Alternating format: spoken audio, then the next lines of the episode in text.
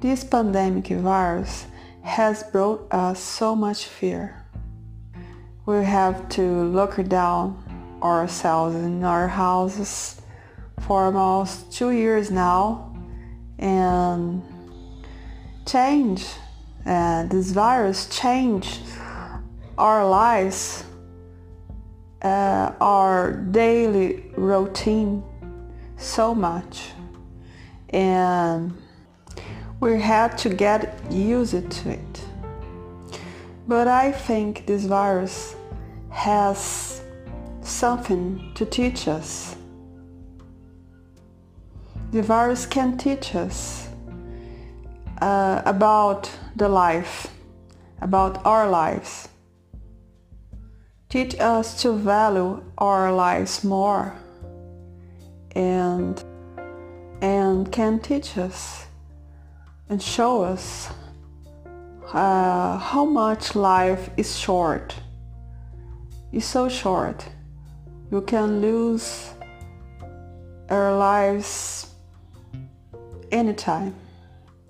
So in my life, I I understood that I can lose my life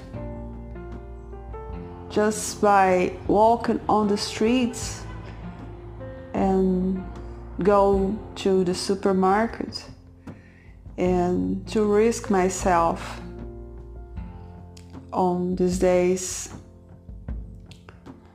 um, to get this disease and die. So all these chaos that this virus brought and can be a good thing for us when when we took uh, a good thing of a bad situation like that. And this virus lear- i learned uh, if, this virus at this virus uh, we need to live more we need to risk more because life is so short and we can lose our lives anytime. So you need to risk more. You need to to do the things you want to do to make your dreams happen. Because only you can do you want to do only you can live your life.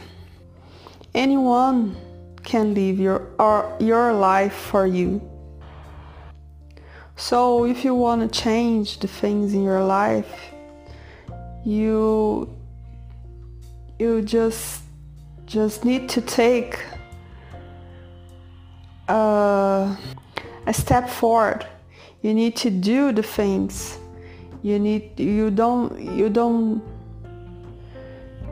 wait for anybody to help you because there is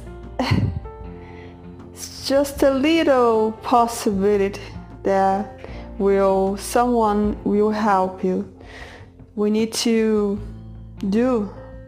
We need to risk. We need to be ourselves. Stop dreaming and make some real changes in your lives.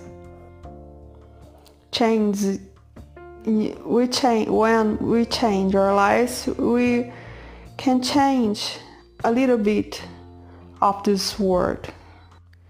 So when this all this thing will be over, we we were we will be changed because we will change our our mindset. We we will change our our attitudes. We will make ourselves better. So we can do a better world for us just to change ourselves, to change, to live more, to stop of judging, judging each other and listen to the judgments of the others other persons and stop live our lives for others and live our truth our truth your truth. So we can change the world we can change this word for better